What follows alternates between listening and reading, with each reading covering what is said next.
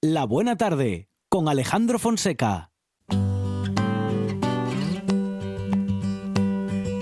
Blackbird singing in the dead of night. Take these broken wings and learn to fly. All your life, you were only waiting for this moment to arise.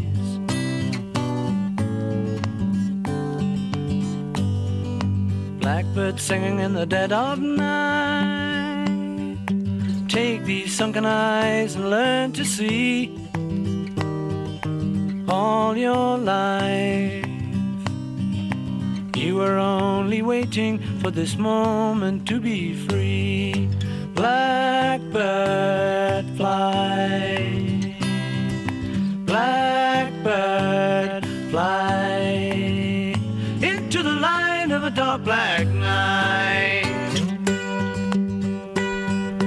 Es un buen momento para adentrarnos en la naturaleza, Monchi Álvarez. Gran momento en la buena tarde con nuestro amigo Amador Vázquez. Amador, ¿qué tal? Buenas tardes. Buenas tardes. Bienvenido a una nueva buena tarde, bueno, una nueva buena tarde, una nueva hora en esta buena tarde y a esta nueva oportunidad para acercarnos a la naturaleza, como siempre, para conocerla, para conocerla y quererla, y para quererla y respetarla. Hay que descubrirla, hay que descubrirla, es la manera de, de saber lo que tenemos, lo que nos rodea, cómo funciona el clima, cómo funcionan las mareas, cómo funciona todo, ¿no? Porque al final la naturaleza lo es todo, este planeta eh, vive de ello y nosotros también. Entonces, eh, craso error el que estamos cometiendo con todas nuestras actuaciones que no van encaminadas a, a mantener el planeta, a mantener la vegetación, a mantener la fauna, la biodiversidad es muy importante y bueno. Eh, aquí en nuestro Principado, pues también tenemos de lo nuestro.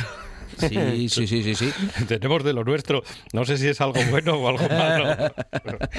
Eh, Bueno, es, eh, sí. yo creo que, bueno, es ya la, el, as- el asumir, ¿no? El asumir, pues bueno, que, que se siguen haciendo cosas mal y que por muchas buenas eh, maneras que nos pongan o muchas palabras buenas, pues al final los hechos son los que nos llevan a, bueno, recientemente se, se, se inauguró la obra de, de un voladero de, de Eurogallo aquí en el Principado, bueno, limítrofe con León, eh, y bueno, eh, estamos un poco, seguimos en la línea de de no hacer nada y, y dar espectáculo, ¿no? Entonces, eh, ¿qué sentido tiene poner un sitio donde la gente pueda ir a ver a unos urogallos que, Sí. que van a desaparecer porque no se está haciendo nada por ellos? Entonces, bueno, No, que puedan verlos si aparecen, claro. bueno, los van a tener allí encerrados. Ah, van a estar encerrados. Claro, es- van a hacer un voladero de no sé cuántos metros cerrado con una malla y allí van a tener parejas, pues supuestamente para que críen, pero bueno, eh, es muy extraño intentar criar cuando tienes a la gente encima y cuando,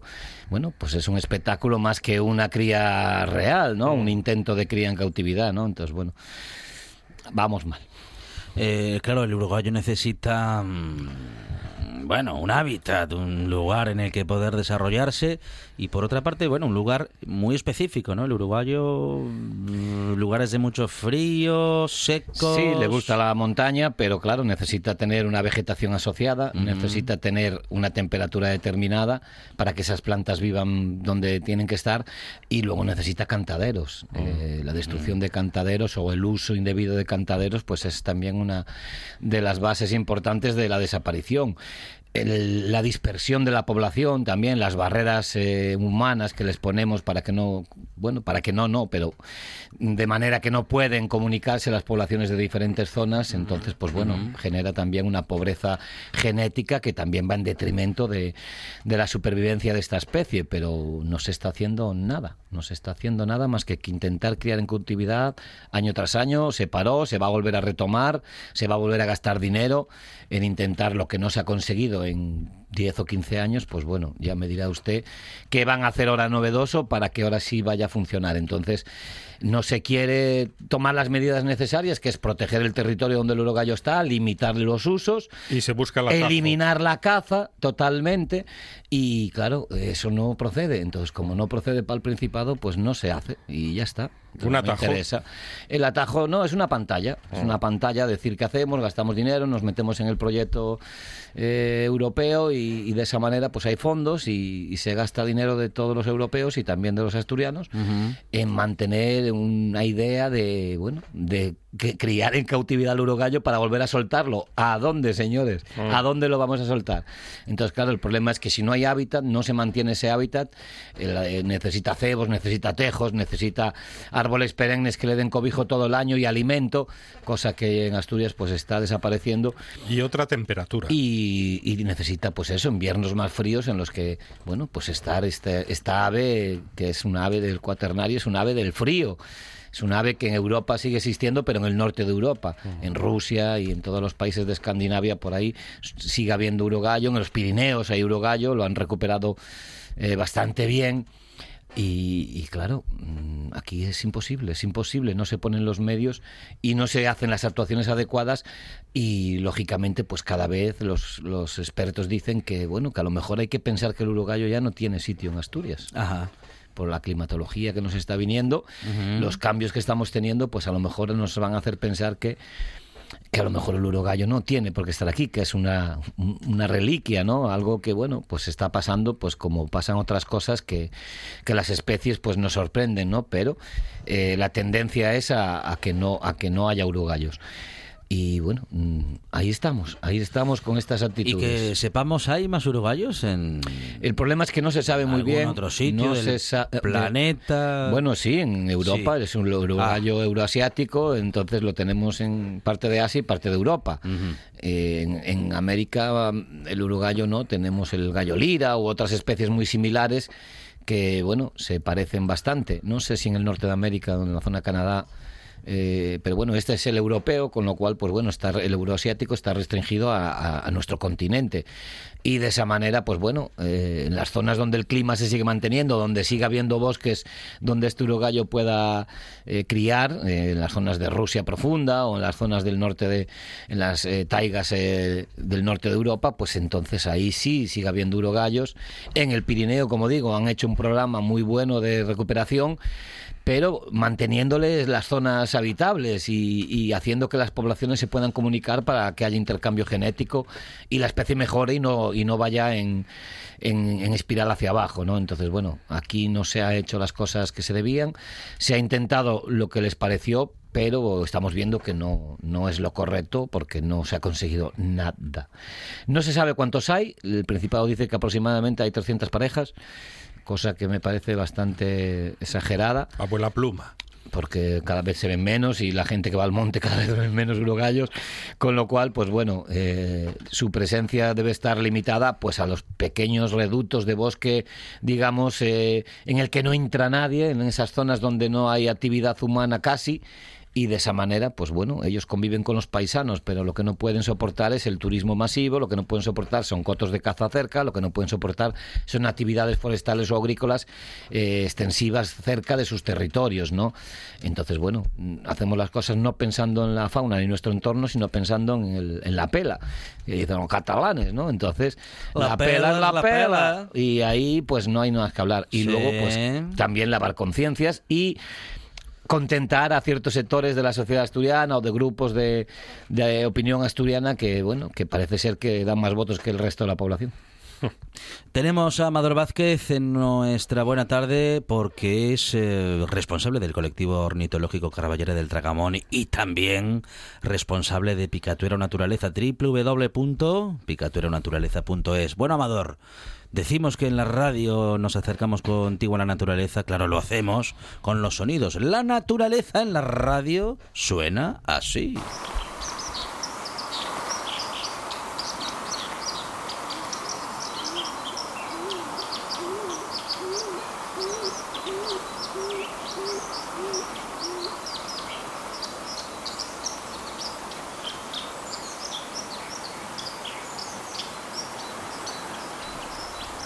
Oímos muy bajito el sonido allí de fondo oímos un murmullo de agua continuo ¿eh? y una paloma cantando también por ahí en algún árbol y nos da bueno pues la sensación de un bosque de ribera de una zona de río donde vive este pajarillo que tiene un canto bueno no muy destacado pero sí bastante bueno profuso y bastante, eh, bueno, continuo, ¿no? Está cantando bastante. Todo el año canta este pajarillo, tanto el macho como la hembra. Y hoy traemos al, al Yavaculos, al Yavaculos que lle el mirlo acuático. El mirlo acuático es un pajarillo muy especial, un pajarillo muy, muy, muy increíble y que tiene unas adaptaciones, una forma de vida casi única en Europa, ¿no? Dentro de los pájaros canores a los que llamamos a los, a los pajarillos pequeños que cantan, ¿no? El tipo gorrión y demás, los pájaros que emiten un canto, digamos, elaborado, un canto bastante, eh, bastante destacado, pues se les llama aves canoras, ¿no? Y dentro de estas, pues el, el el, El Yavaculos. El el, el único que, bueno, que tiene esta forma de vida tan espectacular, ¿no? Vive del río, incluso pues nada, bucea, camina por debajo del agua. Es un pájaro increíble, ¿no? Camina debajo del agua. Camina debajo del agua, es capaz de meterse debajo del agua, se Sí. sumerge, puede ser caminando o también volando, ¿eh? aletea debajo del agua con unos eh, aleteos fuertes y se desplaza volando por debajo del agua. Y de esta Ni- manera... Ni Chus en la Biblia pudo Pues hacer tal cual, tal cual. Increíblemente, pues este pajarillo pues puede cazar así eh, pues las larvas de insectos acuáticos, sobre todo tricópteros y frigáneas, que son Ajá.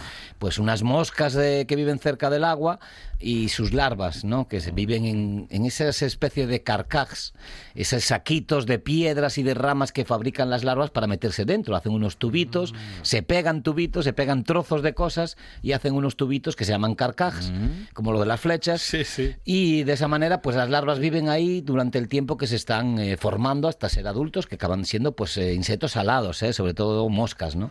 Y de esta manera, pues este pajarillo rebusca, mueve los cantos rodados del suelo, del fondo del, del agua y, y consigue pues cazar estas pequeñas larvas. Las saca del carcaje y se las come, las piedras no se las come. También puede comer larvas de otros insectos acuáticos o incluso insectos acuáticos y también algún pequeño pececillo. eh, las Y los zapateros, estos que caminan también Los sobre las zapateros no es parte de su dieta porque están en la superficie. Él caza, pues bueno, en las piedras, fuera del agua también, alrededor del río. Eh, pero sobre todo se sumerge. ¿eh? Su especialización es meterse dentro del agua y coger lo que otros no pueden. ¿Eh? Ningún pájaro es capaz de hacer eso, con lo cual el martín pescador se mete en el río, se zambulle, pero busca principalmente pescado, ¿no? Con lo cual no es una competencia. Este pájaro sería un poco más competencia para las truchas, pues se alimenta casi de lo mismo que las mira. truchas, ¿no? ¿Y es de esta manera es chiquitín, tiene, bueno, es un rechonchito, da sensación de muy rechonchito, cola corta, lo vamos a describir porque es un pájaro bonito, parece un mirlo, de ahí el nombre, aunque no sea de la misma familia, pero es eh, de tonos negros eh, por encima, las alas y todo el cuerpo y la cola, Eh, la cabeza es marrón, marrón así castaño, y luego tiene el pecho muy blanco con una franja pues rojiza debajo del, del pecho blanco, ¿no? En verano mucho más rojiza porque está el macho en cortejo y entonces esa mancha se convierte en mucho más brillante. De hecho, parte del cortejo de- del macho es eh, levantar el pico para arriba y enseñar esa mancha blanca con el rojo, ¿no? Para que la hembra se sienta atraída.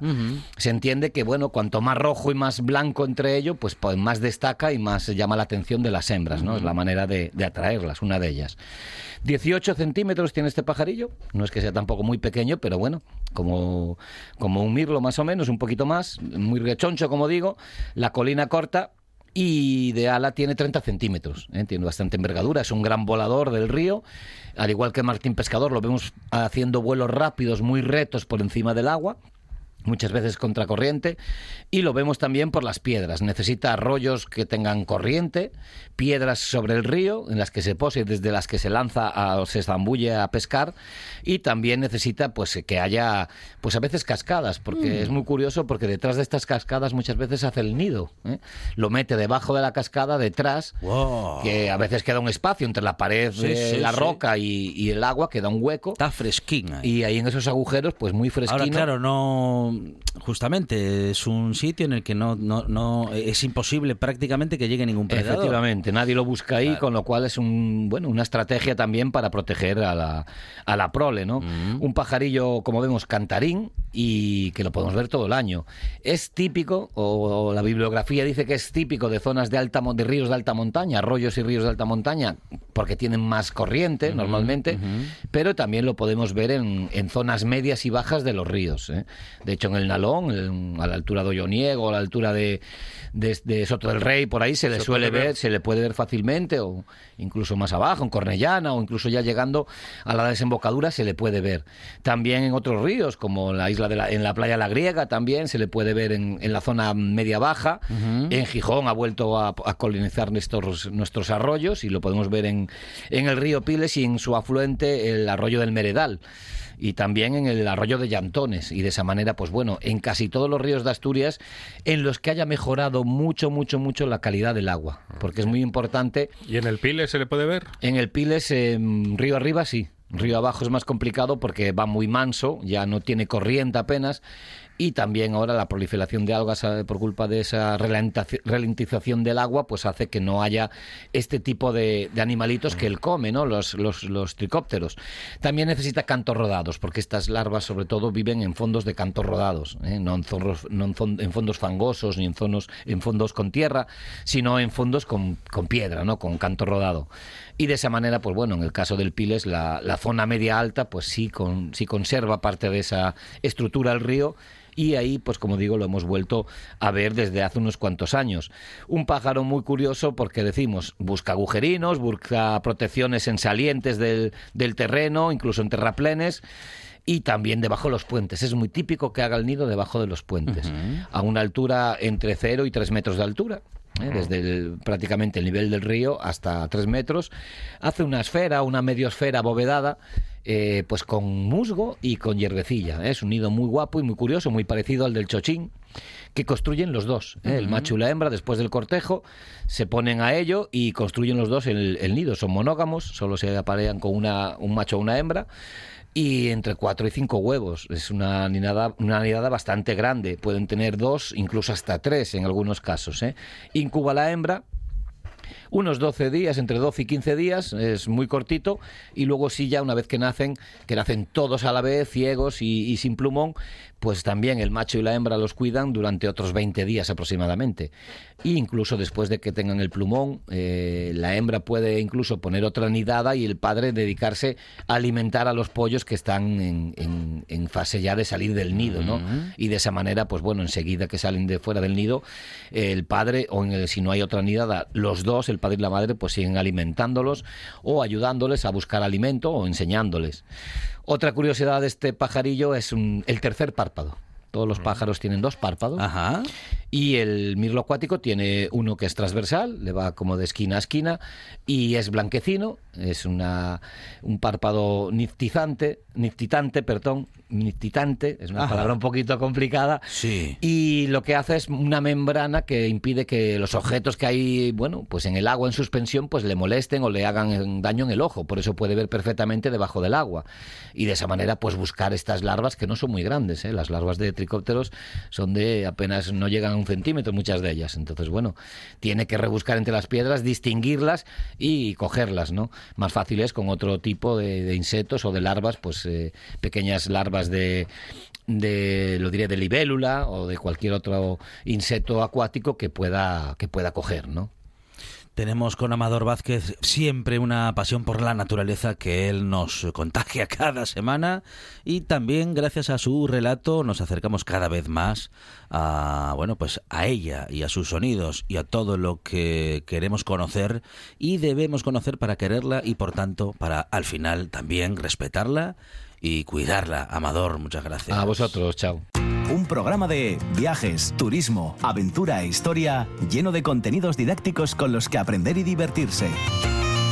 Un escaparate turístico donde se incluyen información sobre casas rurales, hoteles, gastronomía, turismo de aventura, senderismo, Voy festivales. a volver a salir y quiero que me aplaudáis como si fuera yo que sé. Un buen día para viajar. Un programa de apoyo al sector turístico de Asturias.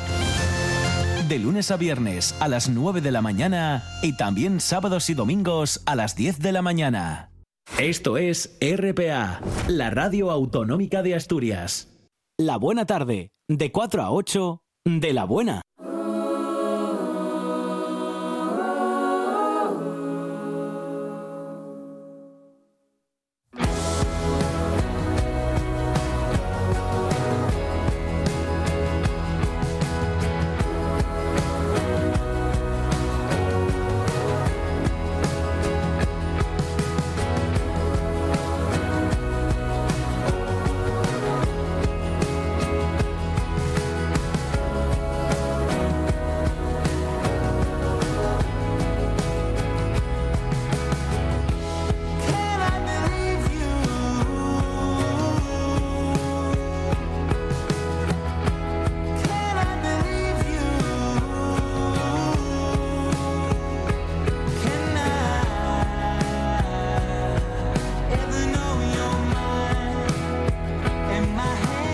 Naturaleza estamos y en la naturaleza seguimos, Monchi Álvarez. Con nuestro jardinero de guardia, José Manuel Pérez. Sí, señor jardinero fiel. José, ¿qué tal? Buenas tardes.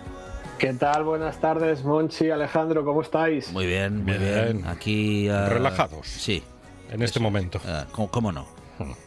Estupendo, es, es un buen momento de verano con el calorín para relajarse y hoy vengo a hablar de una fruta típica del verano, de una fruta pues que todos conocemos, que creo que todos tenemos o hemos tenido alguna vez en casa, que son los cítricos, los limones, las naranjas, las mandarinas, pero que esta semana pues por una noticia científica que ha salido en una revista especializada en el apasionante mundo de la naturaleza, pues publicaba un análisis en el que decían que en unas islas de Japón, en las islas de Nansei, se había descubierto una nueva especie de mandarina silvestre, una nueva variedad de cítrico silvestre que crece de, de manera natural.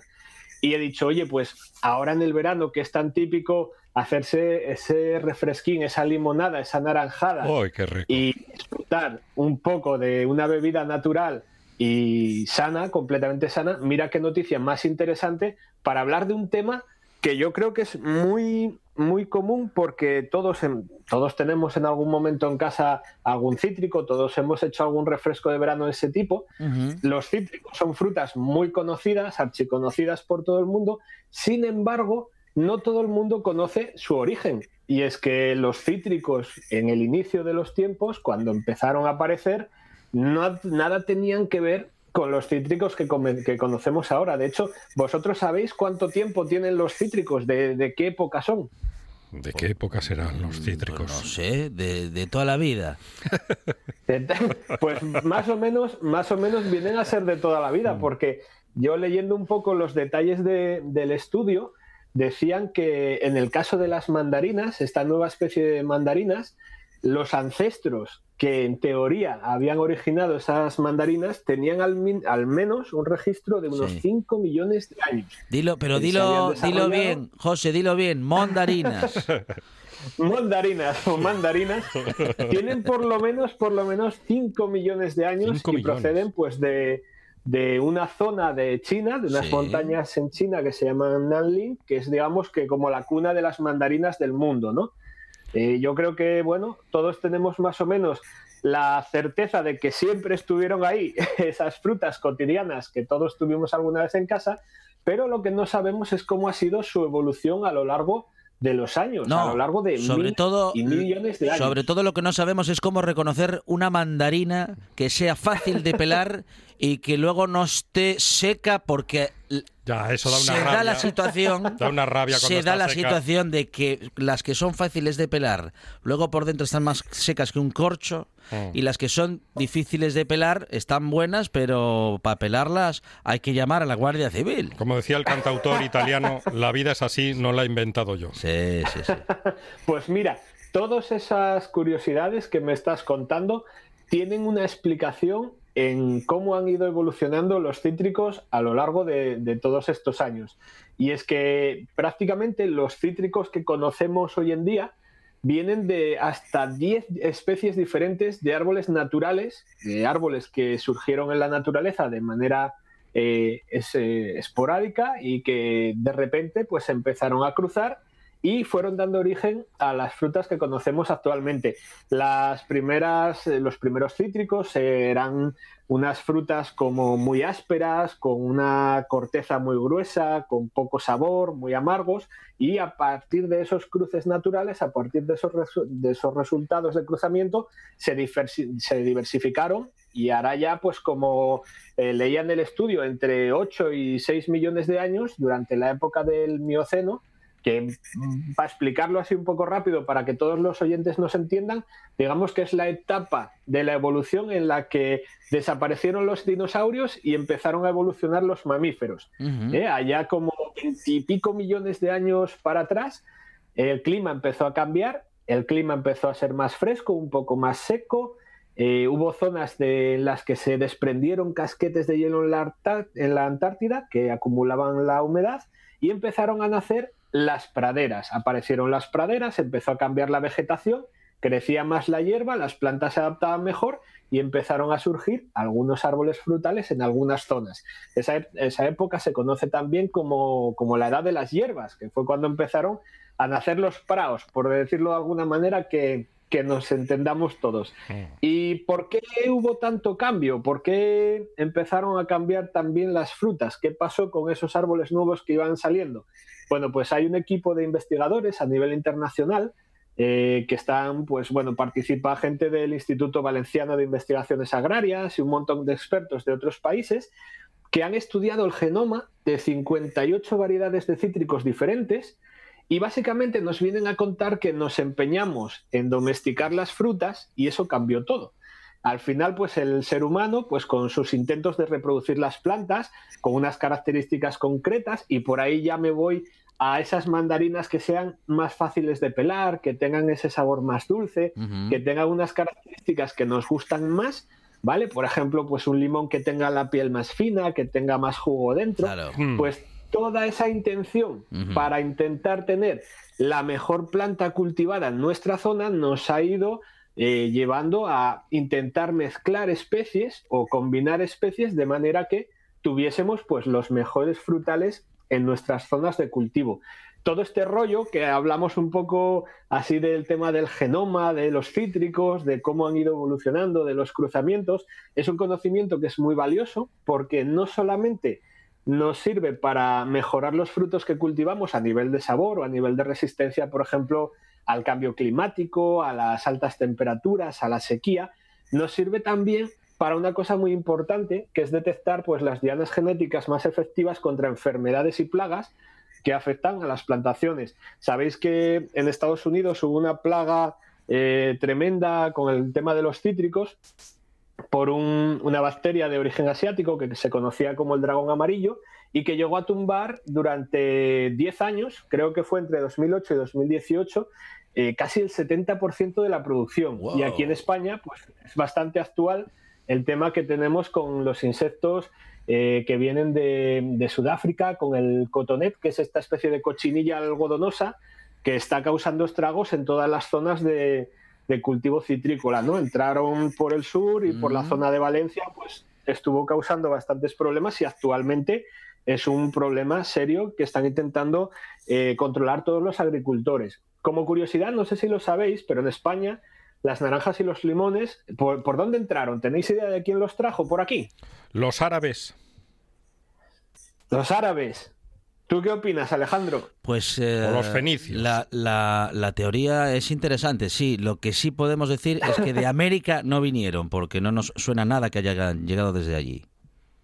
De América no vinieron. Sin embargo, Cristóbal Colón creo Ajá. que tuvo algo que ver con, con, la movilidad de los limones. Aquí en España fueron los musulmanes los que empezaron a traer las naranjas, entraron por el sur, y las primeras naranjas que llegaron a España, allá por el siglo IX, siglo X, eran naranjas amargas, que no tenían pues mucho, mucha aceptación entre la gente porque no sabían bien.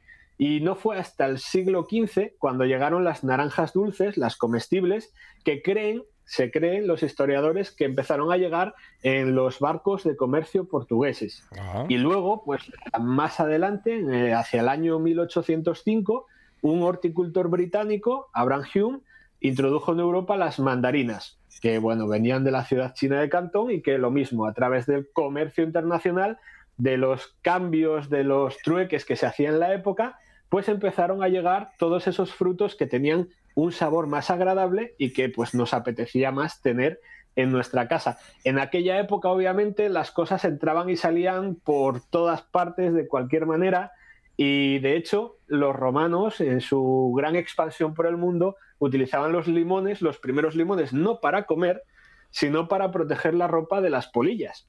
Hoy en día, pues las cosas cambian, tenemos mucho más control de todos lo, los productos que entran y salen en diferentes países, en los diferentes puertos. Tenemos, gracias, gracias al sistema, un control fitosanitario que nos ayuda a controlar también un poco mejor no solo que entra un fruto de calidad, sino que la planta viene también con un control de salud que evita que se extiendan eh, plagas y enfermedades y eso pues nos ayuda también a, a, identificar mejor los orígenes de cada variedad de todas estas variedades que han ido evolucionando a lo largo de todos los años y que pues hoy en día pues forman parte de nuestro, de nuestro panorama gastronómico, ¿verdad? Aquí en, en España eh, somos unos grandes importadores de, de, productos frescos, en cítricos, no sé si lo sabéis. Según la FAO, España y Argentina son los exportadores más importantes a nivel mundial de limones frescos y, curiosamente, en México, de limas. En el verano de 2020, seguro que lo recordáis, el año Sí. pasado hubo una restricción importante con los limones que venían de Argentina, Ajá. porque había un problema fitosanitario, la mancha esta negra que tenían los limones y que al final pues no garantizaba que el limón estuviese en buenas condiciones. Y durante esa época, durante ese, ese año 2020, casi uno de cada tres limones que se comía en el mundo procedía de un campo de cultivo europeo, teniendo en cuenta que en España éramos uno de los exportadores más importantes junto con Argentina, que era el que tenía la restricción, pues imaginaros cómo se estaba cultivando en, en nuestra tierra, ¿verdad? Lo curioso es que con ese bloqueo que tuvo Argentina durante 2020, eh, a principios de año, en Argentina el precio del limón se disparó hasta un 95% de incremento en el precio.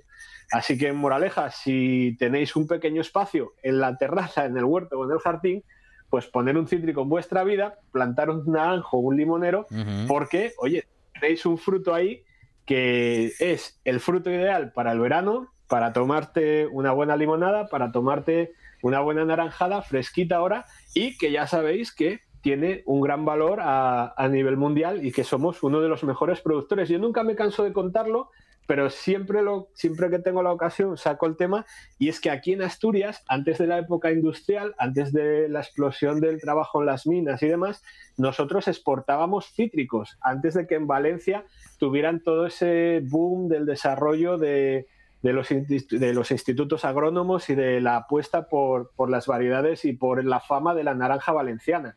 Así que sabemos que tenemos una tierra en la que se dan condiciones para que se puedan desarrollar y además os recuerdo que en países como China, donde tienen el origen estos cítricos, se rinde culto a los limones porque simbolizan la felicidad. Y la felicidad, yo no sé lo que es para vosotros, Monchi y Alejandro, Sí, pero para mí, por ejemplo, aquí y ahora, estas tardes de calor es disfrutar claro. de una limonada fresquita, recién bien. exprimida, con una hojita de menta rico. ¿eh? y escuchando la buena tarde. Mm. Qué buen plan. O comer una buena naranja también, claro. Ten- tengo una Oye, la naranja fresca es una, es una maravilla, Sí, es un sí, sí. manjar. A mí me gusta casi más cruda que, que hecha en, En en zumo. naranjada, en zumo. Sí, sí, Sí, sí. sí, Bueno, y es Además, mucho... sale más barato. Sí. No, y es mucho más sana porque con el zumo, mm, bueno, que digamos que nos tomamos nada más que, la- como quien dice, el agua y el azúcar del fruto y, y dejamos la fibra y un montón de Efectivamente. propiedades eh, desperdiciadas, ¿no? Me- Sí, sí. Mejor comer la naranja comple entera, sí. Sí, y si ya si hacemos zumo en casa, no lo pidamos fuera porque No. vamos a dejar Sí. medio riñón. Está carísimo el zumo. Está muy, muy caro. Efectivamente, Tengo, una el- cuestión el zumo importante. de los cítricos natural Sí, eh, tiene un precio mucho más elevado y muchas veces, pues claro, se desperdician la mayoría de las, de las vitaminas y la mayoría de la fibra que tiene la fruta. ¿no? Al final, como comer una, una pieza de fruta fresca, Claro. no hay nada comparable No a nivel No de nada, salud. no hay nada. Una cuestión importante, José Manuel. ¿Cuánto aguanta el limón Sí. que está ahí al final de la nevera? ¿Cuánto tiempo aguanta ese limón? Sí. El limón que está al final de la nevera. Sí, sí, al fondo, al fondo, está ahí Sí. al fondo de la nevera. Va, va a aguantar en función del grosor que tenga la piel cuando Ah. lo metemos dentro y Sí. de todos los y de todos los productos que tengamos en, en- dentro de la nevera también. Ah, claro, porque se contamina con otras cosas que hay. Eso es. Es- efectivamente, Mm, no- normalmente el limón en la nevera se suele meter pues para que absorba los olores, Sí. para que Ah. los malos olores de Sí. otros alimentos se puedan ir eh, difuminando un poquito. Sí. Y normalmente hay, hay quien coloca el limón, por ejemplo, a mitad de la nevera, partido hacia la mitad, Ah, y lo puedes dejar tanto dentro de un vaso como, como en un pequeño platito. Cuanto más gruesa sea la capa de, de corteza del limón, pues más tiempo nos va nos va a aguantar un poquito más. O sea que esos limones que cuando los cortamos tienen una corteza muy gorda y que para sacarle zumo tenemos que llamar al vecino para que nos ayude a apretar, esos valen para quitar el olor de la nevera. Nos limón puede, asturiano. servir, Sí. nos puede servir muy bien para, para meterlos en la nevera. También un truco que podemos utilizar, por ejemplo, si, si tenemos un limón de piel más fina o tenemos un limón pequeñito que se nos ha quedado por ahí, pues de alguna algún pequeño experimento que hemos hecho en la cocina y nos ha quedado un medio limón pequeño o algo pequeñito, podemos meterlo en la nevera envuelto en una bolsa para conservarlo un poquito mejor. Mm. Bien, buen truco. Con José Manuel Pérez siempre nos acercamos a la naturaleza, siempre nos acercamos a bueno, pues a secretos de jardinería y de agricultura. Hoy hemos hablado de los cítricos, lo cual quiere decir que hemos vivido un momento cítrico con José Manuel Pérez. Compañero, gracias, un abrazo y recordamos ese canal de YouTube eh, Laderas del Naranco. José, gracias. Gracias chicos, buena tarde. Esto es RPA, la radio autonómica de Asturias.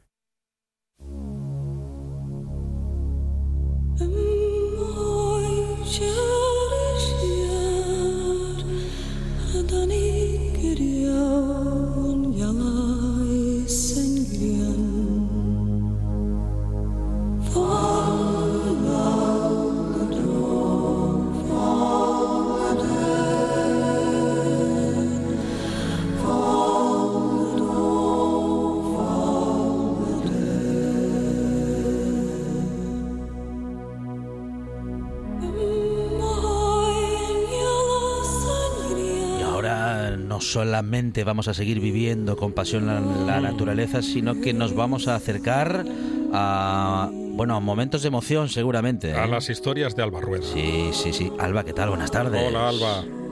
¿Qué tal, chicos? ¿Cómo estáis? Buenas tardes. Qué alegría escucharos de nuevo. Después de mis mini, mini, mini vacaciones. Piré la semana pasada. Bueno, bueno. Estabas en buena tierra, además. Sí. Estaba en muy buena tierra y vengo, le estaba diciendo a, a nuestro técnico de control, a Juan, que si me notáis la voz roncona y con nariz, los aires acondicionados a mí me hace te mucho machacan, daño. Eso sí. es muy malo. Eh, un poco de juerga también, ¿eh? Tampoco va a ser todo el aire acondicionado. Pero bueno, el caso es que estoy un poco, tengo una voz un poco sospechosa. Ajá. Entonces estoy tomando un té con una miel de la de verdad de la buena mientras charlo con vosotros y nada, espero llegar al final de esta conversación sin, sin mayores problemas. Decías tú, Monchi, que, que es buena tierra Cádiz. Sí, Oh, es muy buena tierra. Sí, yo creo para mí de Andalucía mi, mi favoritísima desde hace muchos años es Cádiz. Y en Cádiz hay mucho arte y ya está, no hay más que hablar, hay mucho arte. territorio mágico. Yo solamente...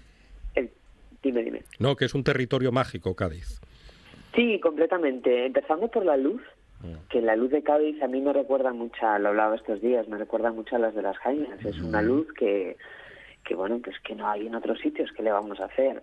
Eh, luego también ayuda mucho al mar, ayuda mucho también lo bien que se come, ayuda mucho lo bien que se bebe, ayuda mucho esas playas que tienen kilométricas, para quien como a mí lo que más le gusta en el mundo sea caminar por una playa y bueno, pues todo eso ayuda y hace que Cádiz sea un destino, y por cierto os diré, estaba todo Asturias, todo Sí, León, sí, todo el. País Vasco, todos estaban todos allí, todos allí. O sea, Te creo. era, eh, de verdad, todo perro y todo gato Sí. estaban allí. Para otro día, que hoy no, pero para otro día, recordadme que primero tenemos eh, pendiente dar una vueltina por Edimburgo, que Es eso no se nos va a olvidar, Sí, que nos sí, quedó pendiente de aquel viaje por etapas de Escocia. Mm. Y luego que os hablo un poco también del sin Dios de los aeropuertos de viajar en avión, de lo que se les Uh. exige a los hosteleros y hoteleros por una parte y a determinados comercios, y del sin Dios de ir en un avión como piojo por costura. Pero hoy no, Mm. que hoy tenemos un tema y una historia que me presta contárosla y que tiene que ver con caballos Oh, y que es una historia muy guapa. Otro día hablamos, como dice Monchi, de los COVID lovers, pero Bueno, entonces os cuento, de ¿tú a qué fuiste a Cádiz? ¿A de Folisha o a, bueno, fui un poquitín de Folisha y fui también, digamos que el motivo principal era trabajar, iba a impartir un curso de coaching asistido con caballos y bueno, luego tuve tiempo pues para todo, volé, que también que lo sepáis, ¿eh? me tiré en parapente mm, Qué y valiente. aquí estoy tan contenta. Sí, sí, en parapente, nunca lo había probado y mira, ya lo he probado y lo recomiendo a, a todo el mundo porque es una experiencia muy guapa. Pero a lo que iba a Cádiz era trabajar, como os digo, con caballos. Era un curso de fin de semana y además estaba destinado a profesionales, es decir, a personas que ya trabajan con, con caballos y, pues simplemente que quieren tener otra perspectiva. Así que llegamos el viernes, nos pusimos ya a trabajar con los caballos de la finca, 15 caballos, en la finca de nuestros amigos Patricia y Santi, y bueno, pues estuvimos viernes, sábado y domingo. Lo que me apetecía contarles es la historia de un caballo que con el que trabajamos durante todo el fin de semana y que fue algo así como nuestro objetivo. Eh, he colgado una foto en mi Facebook porque, bueno, me parecía que era interesante que, que se pudiese ilustrar de alguna manera. Y ahí está en la imagen, en el centro está Soberano, que es como se llama este caballo, y alrededor, pues buena parte de, de, la gente que estaba en ese fin de semana de curso. ¿Qué estábamos haciendo? Estábamos alrededor mirando para el caballo como la vaca al tren, más o menos. Pues me dirías, tú esto no tiene otra cosa que hacer más que estar en Cádiz, en medio de unos pinos, mirando para un caballo. Bueno, tiene todo sentido. La historia de este caballo es bastante peculiar, porque es un caballo que cuando yo llego a la finca y me doy una vuelta conociendo uno por uno a los 15 caballos con los que vamos a trabajar, me encuentro con un caballo que tiene un comportamiento que se parece más a una pantera que a un caballo. Un comportamiento tremendamente agresivo y violento. Ojo, no con personas, ¿eh? eh eso es importante pero sí con sus caballos vecinos. En esta finca, Santa y Patricia, la verdad es que tienen a los caballos que da gloria porque tienen parcelas muy amplias, le separa un cable que ni siquiera en la mayoría de los casos tiene corriente, con lo cual los caballos, por supuesto, se pueden ver, aunque estén en paddocks distintos, se pueden tocar, pueden tener contacto. Incluso Soberano, con, con el comportamiento que tiene, también si quiere establecer contacto de buen vecino, podría hacerlo.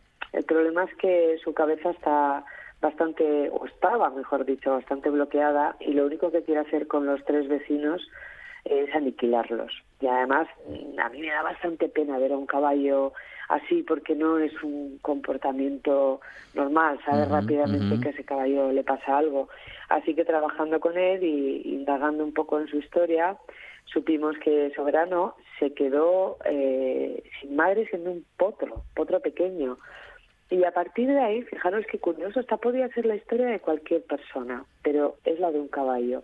A partir de ahí de quedarse sin madre, cosa que por cierto influye muchísimo en el comportamiento de los caballos, porque los que se quedan huérfanos, si tienen suerte y pueden convivir con una manada, es la manada la que les va a educar, y ahí no va a haber problemas en el futuro. Pero si no tienen tanta suerte y quienes le educan son los humanos, pues le vamos a educar a ese caballo huérfano, al potrín, hay que pena, hay prubitín, que si el biberón, que si no sé qué, y eso normalmente cuando pesa 500 kilos se convierte en un bicho muy mal educado, muy impertinente, sin ningún respeto por el espacio, sin ninguna vergüenza, y suelen ser, suelen ser caballos que en el futuro dan bastantes problemas. En el caso de Soberano, como os digo, con las personas no tiene grandes problemas, pero en su cabeza sí los tiene y ha decidido declarar la guerra a los de su especie. ¿Por qué?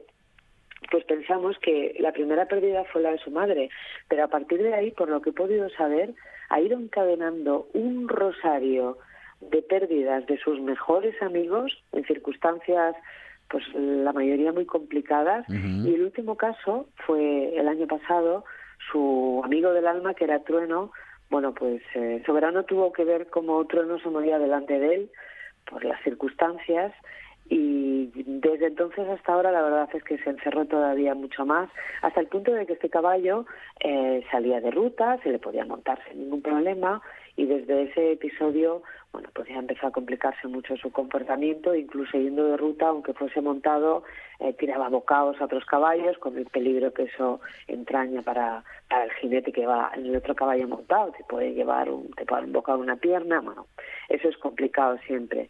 Con lo cual decidimos trabajar con él y la verdad es que bueno, pues eh, la buena noticia os la doy desde ya. Dejamos a un caballo, eh, yo creo que en la imagen de Facebook se ve, el caballo ya está completamente relajado. El caballo ha desarrollado, fijaros, tics nerviosos, cabecea de una forma muy peculiar, tiene una serie de, de tics que son fruto de, de todo eso que hay en su cabeza y de todo ese bloqueo al que le ha llevado la pérdida y la ausencia, en este caso, de, de sus congéneres, de otros caballos. Em, muchas veces los caballos tienen comportamientos que, que no nos encajan o que nos resultan extraños y lo culpamos a otro tipo de cosas. Y pocas veces nos paramos a, a pensar que, bueno, yo creo que hace unas semanas hablamos de los elefantes y de los duelos que hacen los elefantes. Los caballos, como las personas y como los elefantes, son animales absolutamente sociales y tienen necesitan para su salud mental estar en contacto. Cuando hay algún tipo de desorden en ese sentido, pues la verdad es que podemos encontrarnos con vamos a decir, desequilibrios o trastornos en el comportamiento que pueden llegar a ser muy importantes y que, como en el caso del soberano, al final lo que consiguen es que el animal se quede aislando. Él ya no sale de ruta, él en su paddock, aunque tenga los vecinos al lado, está solo. Es decir, ese animal va a tender a aislarse ya por sí mismo, por mucho que quieran hacer las personas. Tengo que decir que estoy tremendamente contenta de, de los compañeros de, de curso, del trabajo que hicieron, del esfuerzo que hicieron, de cómo se volcaron, sin entender gran cosa, sin haberse planteado nunca que un caballo puede tener un duelo por haber sufrido pérdida y por haber sufrido ausencia. Y diréis vosotros, bueno, ¿y cómo, tú cómo trabajas? O sea, ¿cómo trabajáis con eso, no? ¿Qué haces al caballo? ¿Qué le dices? ¿Qué, le, ¿qué, le, ¿Qué le cuentas? Pues la verdad es que es un trabajo tan simple como complejo. Yo creo es mi humildísimo punto de vista o, o mi forma de trabajar. Lo primero que hay que hacer es um, ponerse en la tesitura de comprender que el caballo, igual que el resto de seres vivos, tienen sentimientos, que aunque os parezca mentira a vosotros, que sé que sois sensibles en ese sentido, hay mucha gente que se cree que no tienen los perros, los caballos, que no tienen sentimientos. Bueno, lo primero que hay que entender es eso, que sí que los tienen.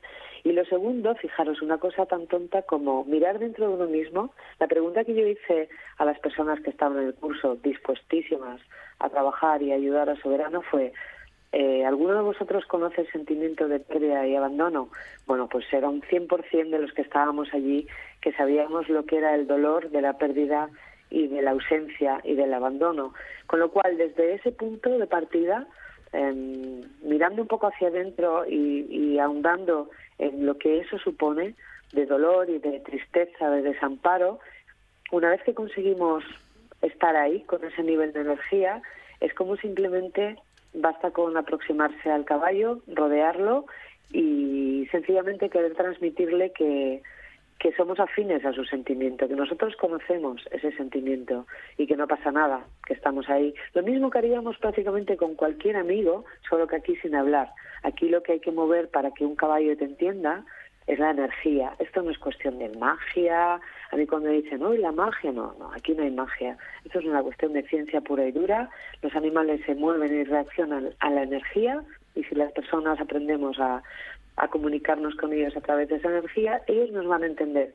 Soberano nos entendió perfectamente y el resultado, bueno, pues el curso lo acabamos el domingo y el lunes Soberano salió de ruta con el que yo creo que va a ser su futuro compañero compañero de paro, que es un caballo maravilloso que se llama Ron. Así que Ron y Soberano, dos chupitos de licor los dos, se fueron juntos de ruta y por lo que me han contado Santi y Patricia, pues fue todo muy bien. Así que me he venido de Cádiz muy, muy, muy Qué maravilla. Alba, eres la mujer que susurra a los caballos. Sí, la sanadora de caballos. Yo, fijaros que diría que siempre lo he dicho y os lo voy a decir a vosotros y, también que se escucha en la radio del Principado. Ellos me susurran a mí y de sanar a alguien son ellos los que me sanan a mí y, tengo la suerte de que a la gente que confía en mí para estar cerca de ellos.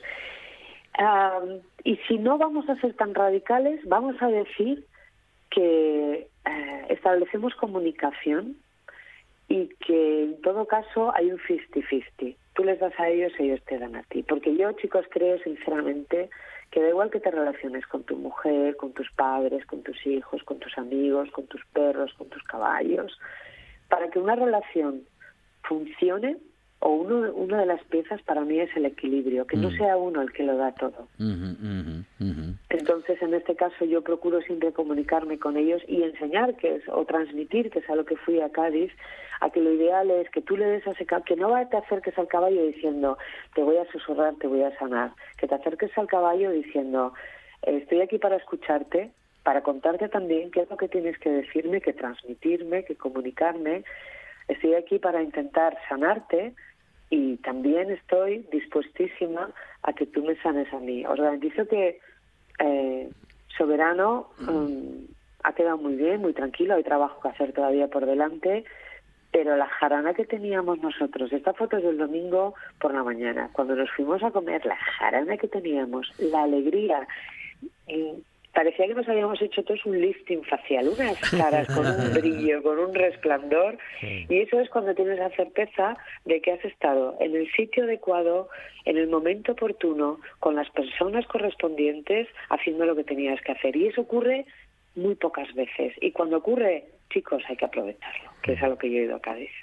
Bueno, pues con Alba lo que aprovechamos siempre muy bien son estos minutos de radio en los que nos encontramos con la emoción, con las historias, con la naturaleza y hoy, bueno, pues posiblemente con una de esa, con uno de los representantes de la naturaleza más maravillosos que podemos tener cerca, verles, eh, estar con ellos, con bueno, convivir o eh, compartir tiempo con ellos es, es casi que milagroso.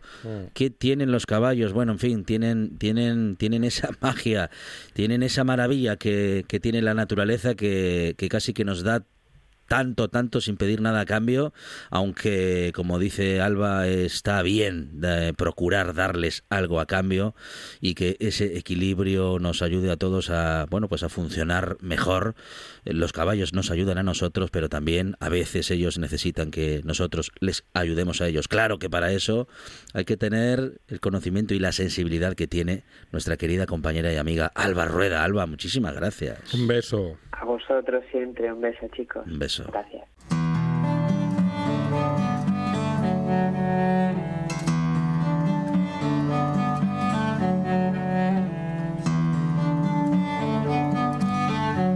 Guess it was something I shouldn't have done. Guess I regret it now.